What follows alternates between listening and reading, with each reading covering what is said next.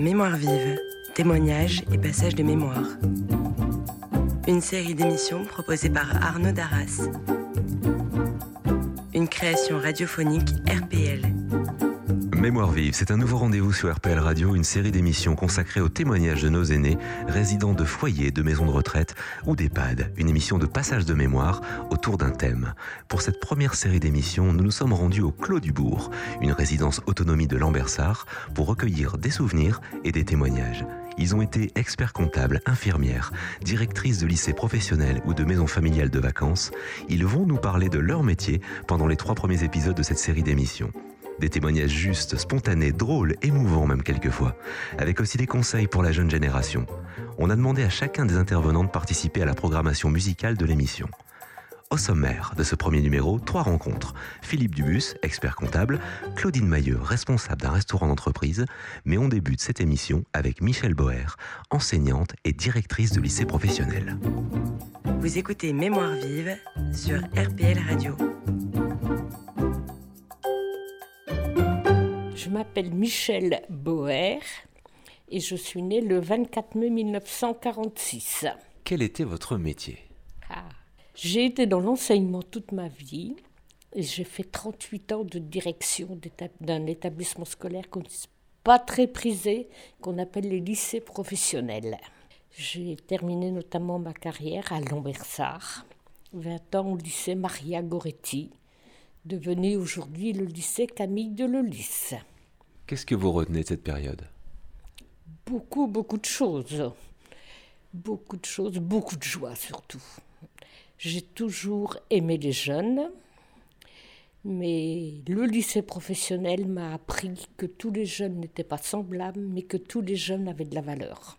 Qu'il fallait surtout découvrir la petite étincelle qui faisait que les jeunes prenaient, reprenaient goût aux études et pouvaient très bien réussir. Vous encadriez euh, combien de professeurs? À la fin de ma carrière, j'avais 55 à 60 professeurs et un lycée qui avait 500, 550 jeunes. Est-ce que vous auriez en tête votre plus beau souvenir de votre carrière? C'est des jeunes qui pleurent quand ils ont réussi leur examen. Des jeunes qui m'ont dit un jour jamais je n'aurais cru avoir un baccalauréat professionnel. Des jeunes qui repassent en disant bonjour, voilà, aujourd'hui je fais ci, aujourd'hui je fais ça, je suis mariée, j'ai des enfants, je suis heureux. Tous ces visages qui, qui passent et qui sont épanouis. Bon, malheureusement, il n'y a pas que, que des bonnes choses. Hein. Il y a quelquefois des soucis, des échecs, mais c'est aussi des échecs qui font grandir. Qu'est-ce qui vous a amené dans une carrière dans l'enseignement?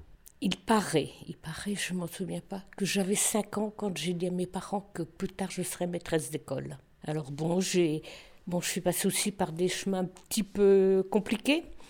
Hein, j'ai bon, j'ai eu le malheur de perdre mon papa à 19 ans, donc j'ai dû aller travailler. Mais après, j'ai repris des études. Puis j'ai réussi en passant par le technique, justement, puisque j'ai à la formation un CAP, un BEP un BSC de comptabilité. Et à partir de là, j'ai réussi à faire une licence de sciences éco et de passer un diplôme d'études comptables supérieures. Peut-être pour ça aussi que j'aime tant les jeunes de lycée professionnel. Quel regard vous portez sur euh, les jeunes, euh, les jeunes que vous avez rencontrés à l'époque et les jeunes de maintenant? Les jeunes de l'époque, bah, ils étaient aussi le reflet de leur société. Hein. Euh, des jeunes qui aimaient bien aussi de temps en temps contester. Hein. Je, Bon, c'est vrai qu'il y a maintenant 30 ans, 40 ans, on est un petit peu plus exigeant sur les tenues vestimentaires, par exemple, même s'il n'y avait pas d'uniforme. Hein. mais un jean déchiré, etc., on faisait la remarque aux jeunes. Maintenant, je crois que ça, c'est un petit peu démodé.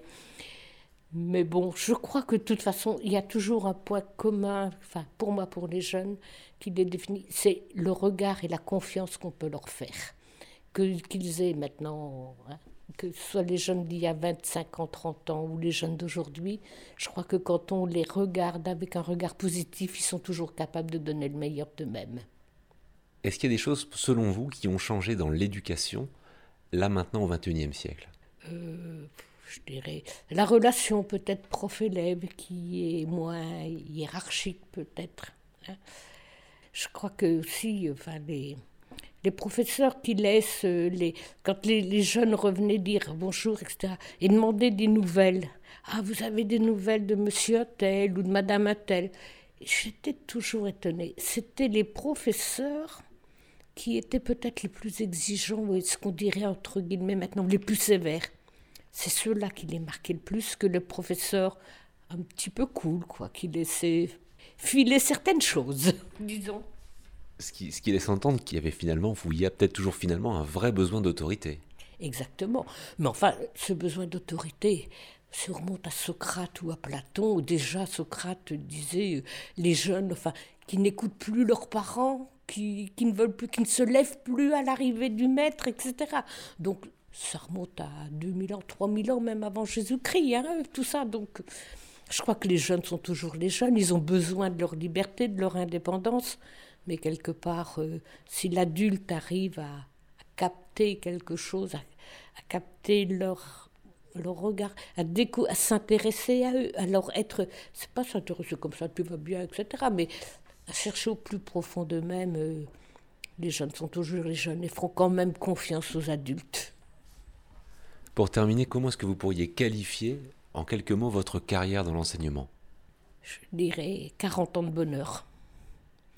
40 ans de bonheur, 40 ans euh, à l'écoute des jeunes, avec aussi, bon, quelquefois de, des déceptions, mais ce qui me marque, c'est ces jeunes qui, quand ils viennent, vous disent bonjour avec un grand sourire et qui, qui sont. Euh, moi, je dirais, les jeunes sont extraordinaires, ils nous apprennent à vivre à nous, les adultes quand on n'a que l'amour à s'offrir en partage au jour du grand voyage qu'est notre grand amour.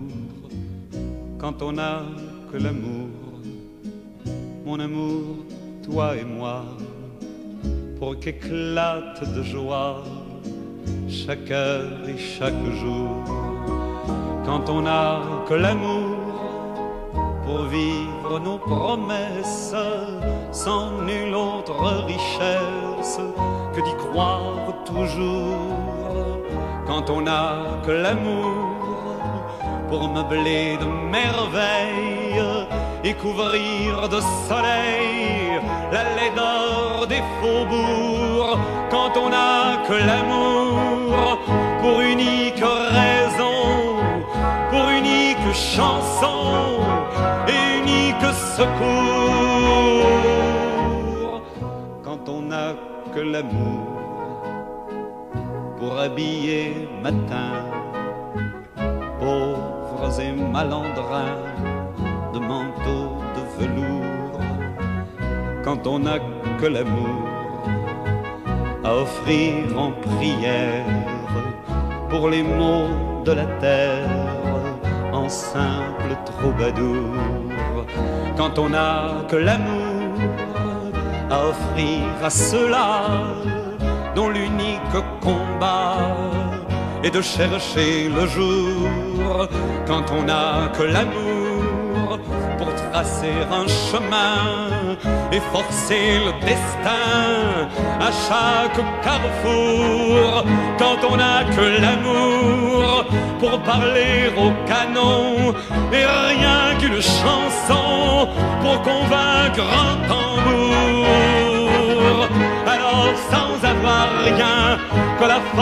Force d'aimer, nous aurons dans nos mains, amis, le monde entier.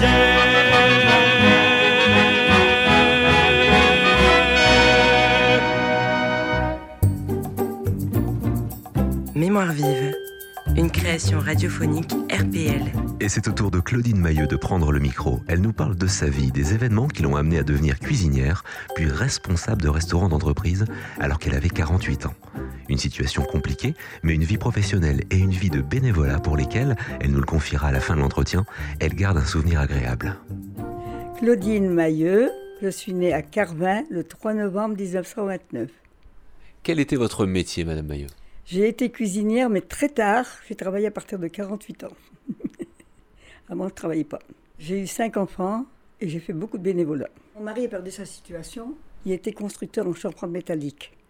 Alors moi, j'ai pas voulu baisser les bras. J'ai dit, il faut quand même. J'avais une très grande maison ici à Lambersac qui nous coûtait assez cher, et j'ai pas voulu baisser les bras, donc j'ai pris le trou par les cornes. Et mon fils était, venait de s'installer en restauration, donc euh, il m'a conseillé de partir là-dedans. Je pouvais partir dans les fleurs, dans les restaurations ou dans la couture. j'ai choisi la restauration. J'en ai eu plusieurs. J'ai fait d'abord plusieurs euh, maisons, et puis après j'ai eu définitivement à Wascal un restaurant d'entreprise. J'avais euh, vu les gens des clients parce que Ron Poulain avait beaucoup baissé. Donc j'avais vu les gens des maisons à côté, il y avait Aston, il y avait tout ça. Et les clients venaient manger le midi. Donc je savais à 10 heures combien j'aurais de clients le midi? C'était un petit peu tard, mais il fallait se débrouiller. C'est vous qui, euh, qui, mettiez au point les, les, menus? Non, les menus étaient organisés par la maison qui nous chaperonnait. Hein, C'était repas-service à l'époque. Non, c'était pas repas, c'était midi repas. J'en ai eu deux maisons. Et ils faisaient les menus, ils nous livraient, on commandait nos marchandises, ils nous livraient, et nous on était libres malgré tout de faire un peu ce qu'on voulait quand même euh, pour les repas, quoi. Si ça n'allait pas, euh, si on considérait que ça n'allait pas du tout pour les clients ou n'importe. Mais enfin, c'était, c'était vraiment pas mal. J'avais quand même, euh, j'ai fini à faire, j'ai dû arrêter parce que j'ai tombé malade. J'avais 65 clients toute seule pour faire tout, le repas, la cuisine, la vaisselle et l'entretien de la salle. Est-ce que vous pouvez nous détailler euh, ce que vous avez fait en, bénévolat, la plus grosse expérience de bénévolat? Gymnastique volontaire. J'ai fait 25 ans, 26 ans de gymnastique volontaire. Euh, ici à Lambersart, j'ai créé la section et je l'ai animée pendant 25 ans jusqu'à ce que je prenne ma retraite à peu près. C'était quoi la, gymnastique volontaire à Lambersart ben, la gymnastique volontaire, c'est une section gymnastique volontaire que j'ai créée. On a commencé avec cinq personnes et maintenant c'est une des plus grosses sections de toute la France. Et moi j'ai quitté en, je ne sais plus quelle année, euh, je ne sais plus dire exactement quand, 72 je crois. Parce que là j'ai pris ma retraite et je suis partie vivre à Brédune. et j'étais à Brédune pendant des années. J'ai été 43 ans au camping du Perroquet à Brédune où j'ai beaucoup animé aussi. j'ai un don d'animation. Et un don pour s'ouvrir aussi. Ah, oui, ça c'est ce qu'on m'a toujours dit. Excusez-moi. Ça c'est ma petite rappeler. Elle m'appelle tous les jours à cette Quel souvenir, euh, quel souvenir vous gardez cette, de, de cette période de votre vie? Agréable. C'était très fatigant, mais agréable. Moi, ça me plaisait.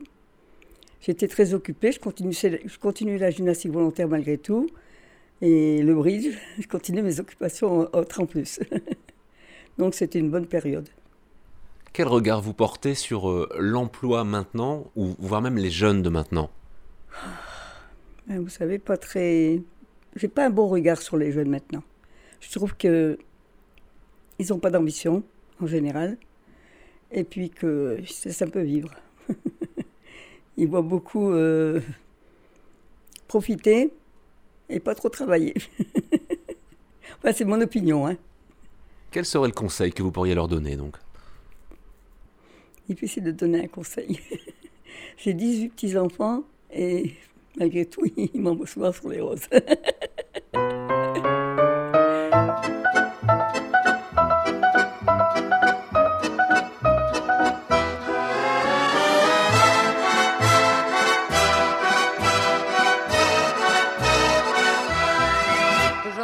ville en fête et en délire, suffoquant sous le soleil et sous la joie. Et j'entends dans la musique les cris, les rires qui éclatent et rebondissent autour de moi. Et perdu parmi ces gens qui me bousculent, étourdi, désemparé, je reste là. Quand soudain je me retourne, il se recule, et la foule vient me jeter entre ses bras emportés par la foule qui nous traîne, nous entraîne, écrasés l'un contre l'autre, nous ne formons qu'un seul corps. Et le flot sans effort nous pousse enchaîner l'un et l'autre, et nous laisse tous deux épanouis, enivrés et heureux. Entraînés par la foule qui s'élance et qui danse une folle farandole, nos deux mains restent soudées et parfois soulever nos deux corps enlacés s'envolent et retombent tous deux épanouis, enivrés et heureux.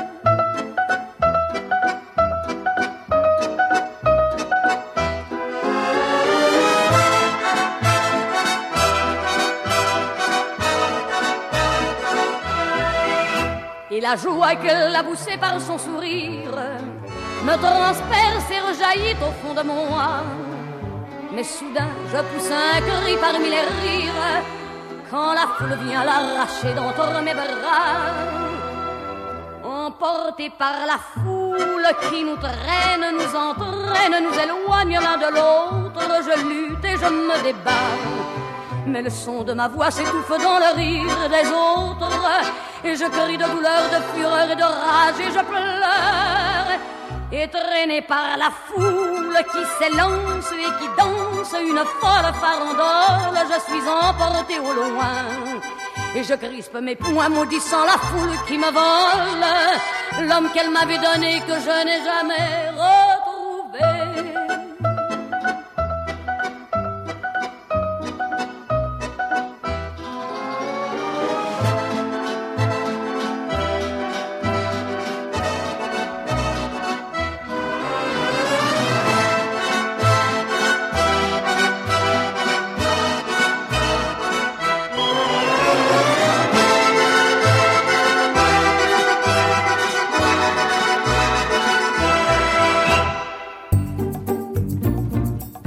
Mémoire vive, une création radiophonique RPL. Dernier témoignage pour aujourd'hui, celui de Philippe Dubus. Assurer les missions fiscales, sociales, juridiques, mais également guider et conseiller, voilà une partie de l'activité exercée par cet expert comptable pendant sa vie professionnelle. Monsieur Dubus, Philippe, né le 30 novembre 1933 à Cambrai. J'ai exercé la profession d'expert comptable sur la région lilloise pendant une quarantaine d'années avant de prendre un repos que j'estime euh, que j'estime mérité. Après des études techniques de la comptabilité et après un service militaire de 30 mois, titulaire de l'examen professionnel exigé, je me suis fait inscrire auprès de l'Ordre des experts comptables et des comptables agréés, Conseil régional de Lille. En quoi consiste le travail du comptable? L'on peut dégager quelques types de missions principales telles que mission de comptabilité proprement dite, mission fiscale, mission sociale et mission d'aide, de conseil et d'assistance en matière commerciale, juridique, financière, etc. Est-ce que vous étiez à votre compte? J'étais à mon compte, euh, euh, entreprise personnelle, oui, à mon compte, en, nom propre, ce qu'on appelle exactement, en nom propre, oui. Vous avez travaillé avec beaucoup de sociétés euh, de la métropole? J'avais une clientèle essentiellement artisanale et commerciale. Sur la métropole, oui, en particulier dans la région de Lille, dans le sud de l'île. Et j'avais 12 10 collaborateurs plutôt et environ 250 clients. Donc, euh, il y avait de quoi, du grain à moudre, comme on dit. Il y avait de quoi faire. L'expert comptable a souvent un rôle de conseil et d'accompagnement. Est-ce que vous avez en tête une, société que vous auriez euh, accompagnée euh, et, qui aurait réussi à progresser justement grâce à votre aide? Oui, j'ai certainement quelques exemples qui pourraient me revenir en tête. ça ne peut être pas que grâce à moi, bien sûr. Mais quelquefois, oui, pour donner un petit coup de rectification dans la ligne que suivait l'entrepreneur, pour lui donner mon, avis et discuter avec lui de, la marche à suivre. J'étais en, collaboration. Quel souvenir, euh, à titre personnel, vous gardez de cette période? Ben, C'est une période qui n'était pas tellement prévue dans, mes ambitions initiales quand j'étais jeune homme. Et puis, euh, j'ai pris goût au métier et je m'y suis vraiment euh, impliqué euh, totalement. Des semaines très, très longues, très dures, en particulier en début d'année euh, ce qu'on appelle dans le jargon professionnel la période fiscale, où il fallait arrêter les comptes de l'année, terminer les imprimés, remplir les imprimés de l'année. Donc un travail très dense à l'époque où mon personnel arrivait à faire des, des 50, 55 heures par semaine. On était loin des 35 heures. C'était quoi votre métier idéal quand vous étiez jeune homme? Ben, À vrai dire, euh, je ne savais pas bien quoi. Je suis issu d'une famille de, fonctionnaires et j'étais peut-être un peu peut-être destiné à, devenir moi aussi fonctionnaire, euh, dans, l'administration fiscale d'ailleurs, comme mon père, comme mon grand-père. Et puis j'ai goûté, enfin j'ai goûté, oui, j'ai goûté la comptabilité et j'ai mordu, euh, j'ai mordu là-dedans, à plein, à plein dedans. Ce que je pourrais dire, euh, pour compléter mes propos, c'est que ce que je viens d'expliquer, de, c'était la comptabilité dans les années 50 à, à 80-90. Mais déjà dans mes dernières années d'activité, j'avais, on était déjà euh, embrigadé par la technique nouvelle, les ordinateurs euh, de plus en plus puissants, les, comptes de plus en plus difficiles parce que une administration dévorante est toujours plus euh, demandante de renseignements supplémentaires. Et si maintenant je reçois encore des revues professionnelles, j'avoue que je ne sais plus les lire. Tout a tellement changé. Euh, là, l'exemple que je citais en matière de, de, de paye est significatif. Il y avait trois lignes on gagnait 100 francs à l'époque, 100 francs, une retenue de 6 francs pour la sécurité sociale et on payait 94 francs. Et c'était terminé. Alors là, euh, maintenant, euh, je vous dis, une, page de, une page de, une fiche de salaire comporte une page de calcul. Et les différentes retenues qui se sont ajoutées, qui sont, l'administration française a l'habitude d'empiler, a l'habitude d'empiler les décisions euh, sans jamais en soustraire une. C'est ce que j'ai remarqué au cours de mon expérience professionnelle. Quand j'étais petit garçon, je repassais mes leçons en chantant. Et bien des années plus tard, je chassais mes idées noires en chantant. C'est beaucoup moins inquiétant de parler du mauvais temps en chantant. Et c'est tellement plus mignon de se faire traiter de con en chanson. La vie c'est plus marrant, c'est moins désespérant en chantant. La première fille de ma vie, dans la rue je l'ai suivie Quand elle s'est déshabillée, j'ai joué le vieil habitué en chantant. J'étais si content de moi que j'ai fait l'amour dix fois en chantant. Mais je ne peux pas m'expliquer qu'au matin elle m'ait quitté en chanté. L'amour c'est plus marrant, c'est moins désespérant en chantant. Les hommes vont en galère, à la pêche ou à la guerre, en chantant. La fleur au bout du fusil, la victoire se gagne aussi en chantant. On ne parle à Jéhovah, à Jupiter, à Bouddha qu'en chantant. Quelles que soient nos opinions, on fait sa révolution en chanson. Le monde est plus marrant, c'est moins désespérant en chantant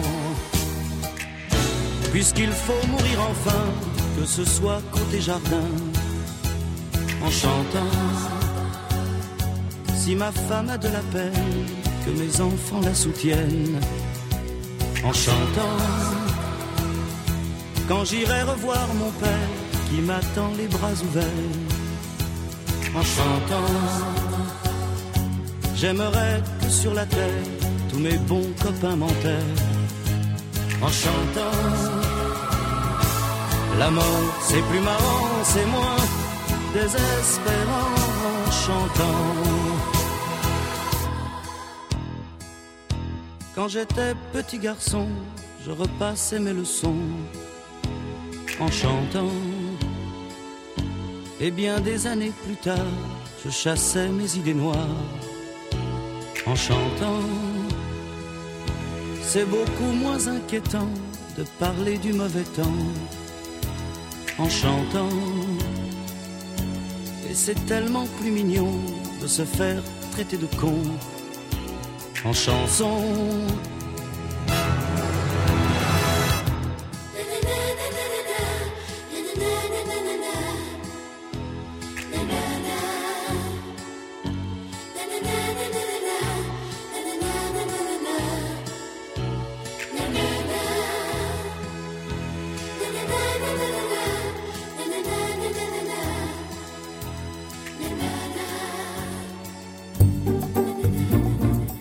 Mémoire vive, une création radiophonique RPL. Merci d'avoir suivi ce premier numéro de Mémoire vive. La thématique des métiers et de la vie professionnelle sera également au sommaire des deux prochaines émissions.